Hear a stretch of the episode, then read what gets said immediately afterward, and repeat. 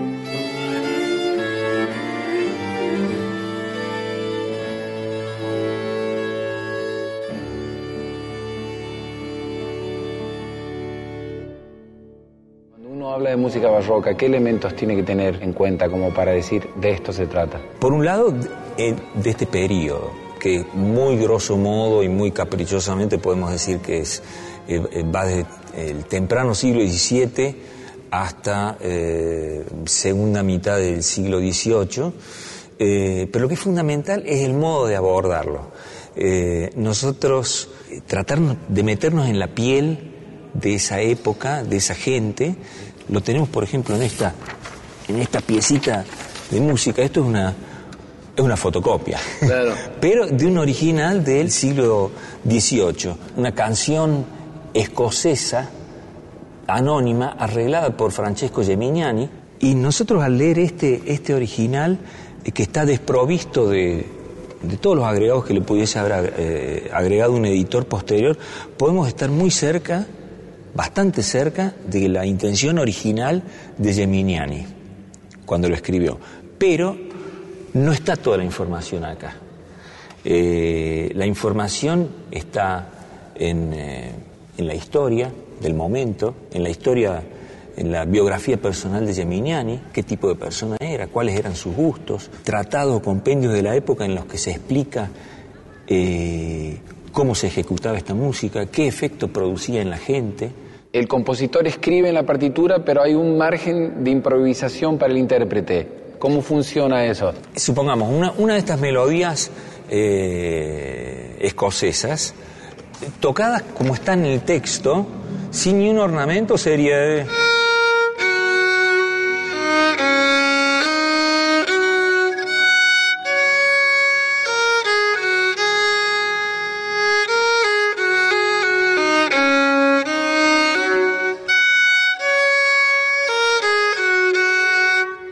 ahora agregándole algunos ornamentos posibles, tenés por ejemplo...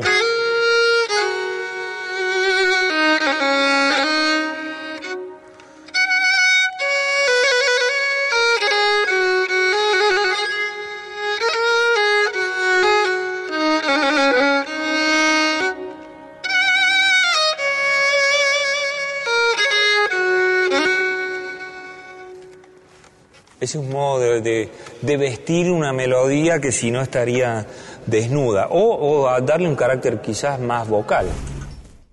Hola, ¿cómo están? Esto es Enramada. Estamos en Nacional Folclórica. Yo soy Chango Spasiuk.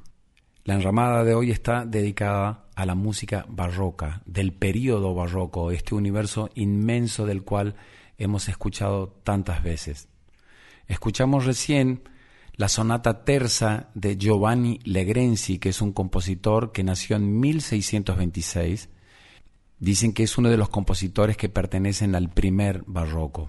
Y después escuchamos y seguiremos escuchando la voz de Manfredo Kramer. Para la BBC de Londres es uno de los violinistas barrocos más influyentes y distinguidos de la actualidad. Nació en la Argentina es cofundador de muchas orquestas y proyectos de la difusión de la música barroco, de los compositores olvidados de todo este universo. Es el fundador de un festival de música barroca que se llama Camino de las Estancias de la provincia de Córdoba y es además el fundador de la Barroca del Suquía, una de las primeras y más prestigiosas orquestas con estos instrumentos originales y también es el titular de la cátedra de violín barroco en la Escuela Superior de Música de Cataluña en Barcelona. Agradezco mucho que se haya dedicado un tiempo a introducirnos a este mundo. A ver, yo creo que el, barroco eh, hay que definirlo, hay varias cosas que lo definen. Uno es, eh, más o menos en, eh, hacia 1600, y en Italia, la, mm, el, eh, digámosle, el, hastío de, o, la búsqueda de nuevas, de nuevas eh, eh, posibilidades expresivas o realmente de posibilidades expresivas en contra el artificio del Renacimiento. ¿A qué me refiero? En el Renacimiento la, la, mayor sofisticación a la que se llega es la de música a muchas voces, a varias voces, a muchas voces, la polifonía, o los madrigales a muchísimas voces, eh, eh, sobre, todo, sobre todo vocal, pero también instrumental. Está lo que, lo que se llama el consort, el conjunto de, de cuatro, cinco, seis, ocho voces a dos coros. Es decir, prima el artificio eh, y la, la arquitectura, llamémosle así.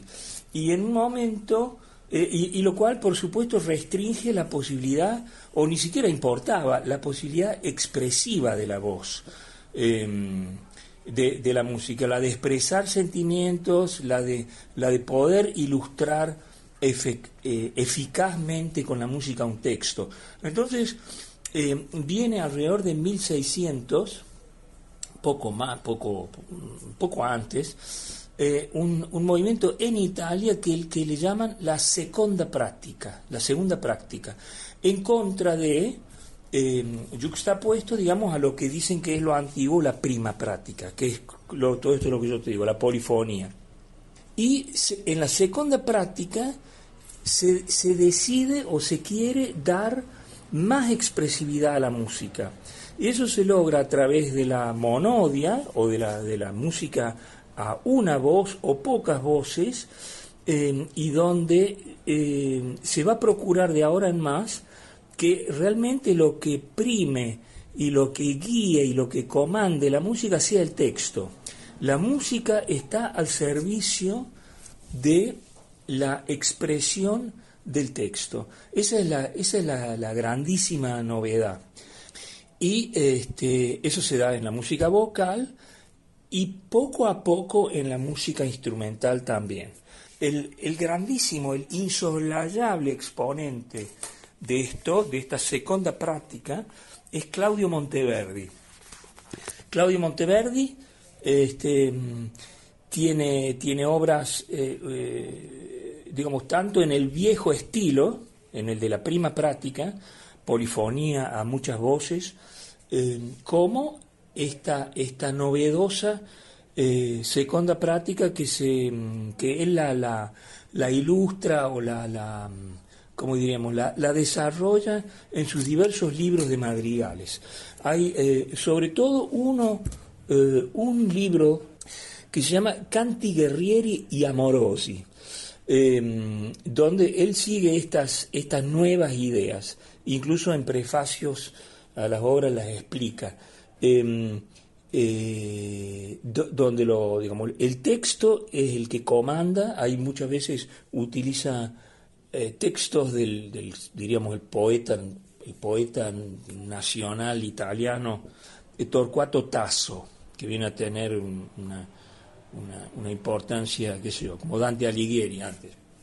Él usando estos textos del Torquato Tasso, por ejemplo, de una obra que se llama La Gerusalemme Liberata, Em, eh, escribe música vocal a una o más partes y donde ejemplifica esto. Realmente el, texto es lo que prima y la música lo que tiene que hacer es, em, eh, es estar al servicio de la palabra y del sentido de la palabra. Y en estos canti guerreri y amorosi él también usa, eh, quizás por primera vez, él por lo menos se, se, se jacta de eso, de haber usado a los instrumentos, eh, violines en este caso, eh, con ese mismo propósito, el propósito de ilustrar las pasiones del alma.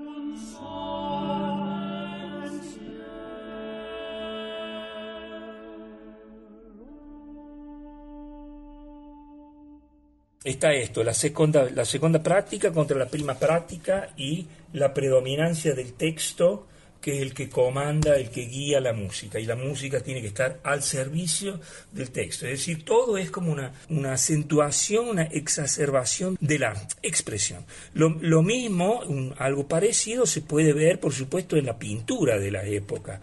Tomemos un ejemplo, un ejemplo eh, dos ejemplos. Uno podría ser Pontormo, que es un pintor manierista italiano, que si vos, si vos mirás los cuadros, todos son composiciones todavía más cuidadas. Y como ejemplo, diríamos, de este, de este nuevo barroco, podríamos señalar a, eh, a Caravaggio y la técnica pictórica del chiaro oscuro, es decir, de, de acentuar los contrastes lo oscuro y lo claro. Después, otra cosa que caracteriza este nacimiento de lo barroco es también el eh, nacimiento de la música instrumental. Eh, hasta mucho más tarde se pensó, se, decía que el instrumento lo que tiene que hacer es imitar la voz. La voz era siempre el rey, digamos, lo que, lo que comandaba, el, el instrumento perfecto. Los instrumentos lo que tienen que tratar de hacer es imitarlo. Y, eh, pero con el barroco, con el nacimiento del barroco, se produce cada vez más una independencia de los instrumentos y de la música instrumental respecto de la música vocal. Empieza a aparecer poco a poco el virtuosismo en los distintos instrumentos. Eh, es, la época, es la época en la que nace el violín y en el que eh, el violín desplaza eh, poco a poco hasta hacerlo desaparecer el corneto. Y, em, bueno, y se desarrollan las posibilidades eh, eh, em, técnicas y virtuosísticas en el, en el violín. lo mismo pasa un poco con el violonchelo. Nace el violonchelo, más o menos por esa época, y que poco a poco va desplazando a la viola da gamba. Em, nace la música, la, la flauta traversa, nace el oboe.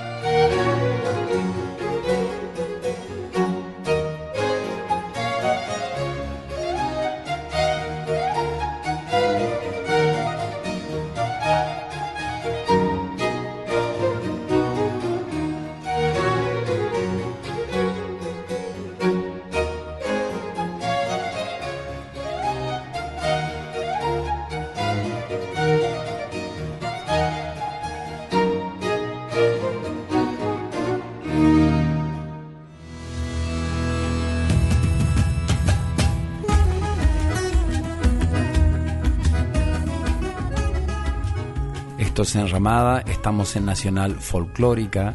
En la edición están Diego Rosato y el Tano Salvatori. El productor general de la radio es Juan Sixto y la dirección es de Mavi Díaz. La producción de este programa es de Rita Medina y nos pueden dejar sus mensajes en Nacional Folclórica 987 o en mi Instagram arroba changospasiuk o en mi Facebook arroba el y nos hacen sus comentarios sobre esta enramada dedicada a la música barroca.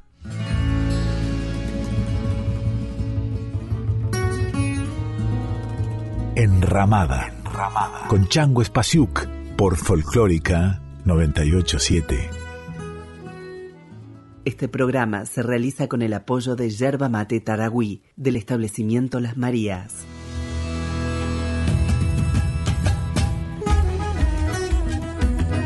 Estás escuchando a Chango Spasiuk con Enramada por Folclórica 987.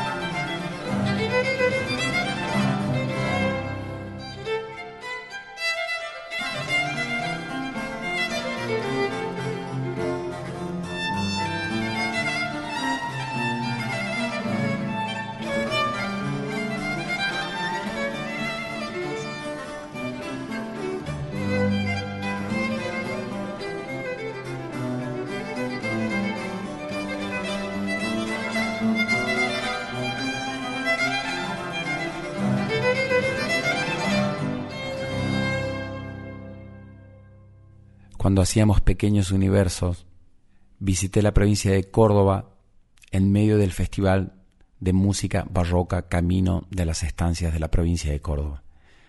En ese festival conocí a Rosa Domínguez, una de las más prestigiosas cantantes argentinas especializadas en la música barroca del circuito europeo. Y aquí nos enseña algunas cosas más sobre este universo.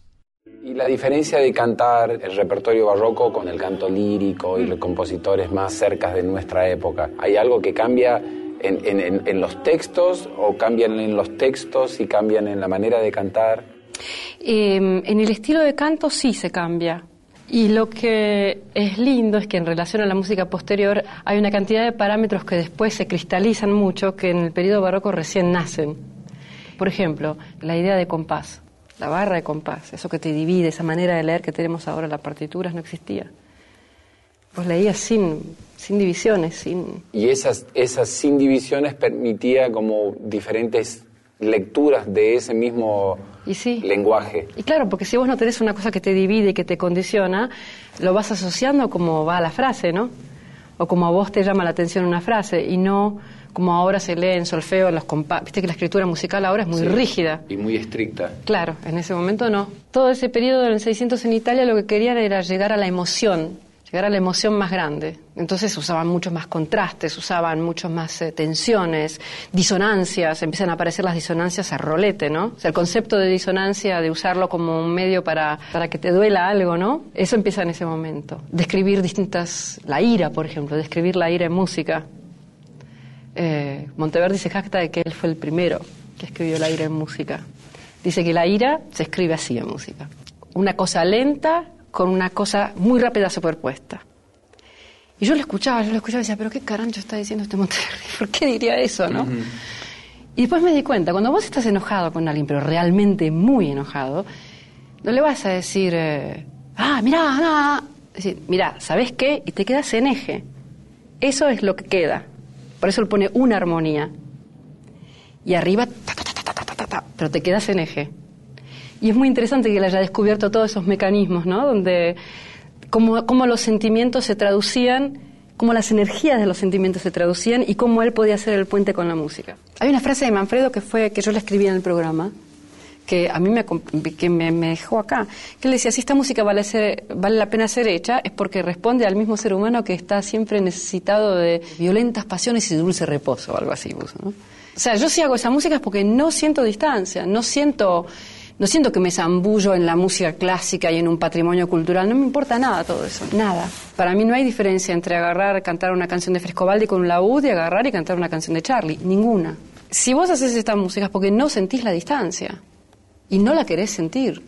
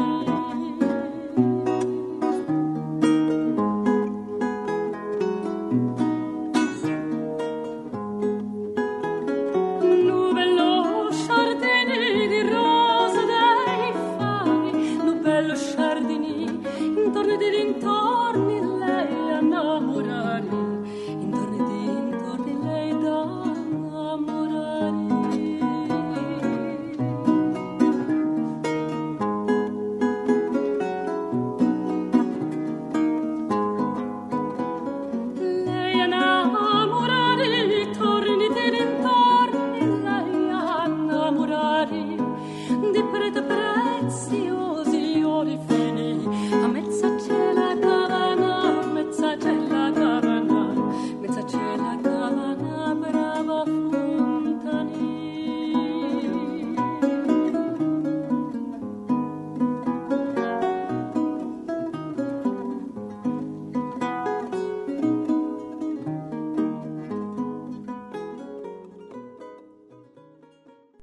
barroco es el primer período estilístico que podemos llamar universal y globalizado. En el curso de muy poco tiempo, el mundo conocido de pronto se ensancha. De la mano de descubrimientos y conquistas, los portugueses hacia la India y el lejano Oriente, los españoles hacia Occidente, incorporando a América. Llega también a todo el orbe conocido la Iglesia, las órdenes religiosas, sobre todo jesuitas y franciscanos, difunden la música y la arquitectura del naciente barroco europeo.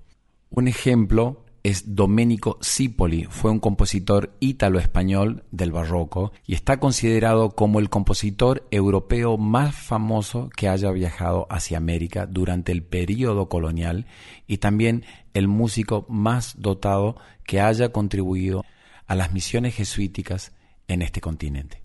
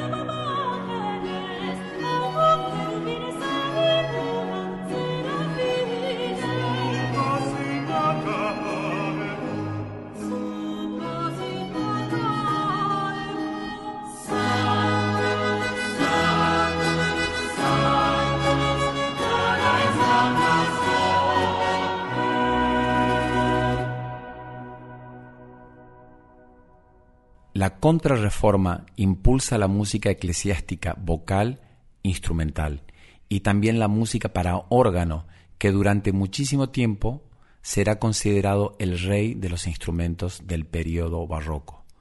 Frescobaldi, romano, organista, compositor e improvisador, es quizás el más fastuoso e impresionante de esta época, y su influencia llega de la mano de Froberger hasta el norte de Europa, que será sede de la más reputada escuela, la Escuela Noralemana de Organistas, de la que surgirá el mayor organista de todos los tiempos, Juan Sebastián Bach.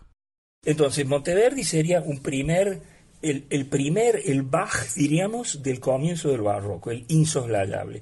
Y el final del barroco eh, se, lo, se, lo, podría hacer coincidir más o menos con Bach, es decir, con, con Juan Sebastián Bach, con 1750.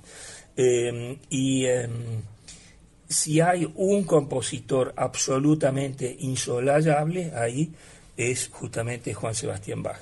Después con los hijos de él empiezan, o, más o menos por esa época, o un poco antes, empiezan, podríamos llamarle subcorrientes del barroco que ya, que ya desembocan en otra cosa, el estilo galante, el estilo eh, sensible, el estilo rococó que va dando lugar al clasicismo, ta, ta, ta. Pero con Bach, yo diría que más o menos uno puede poner un Bach y sus, contemporáneos un, un, punto final, así 1750.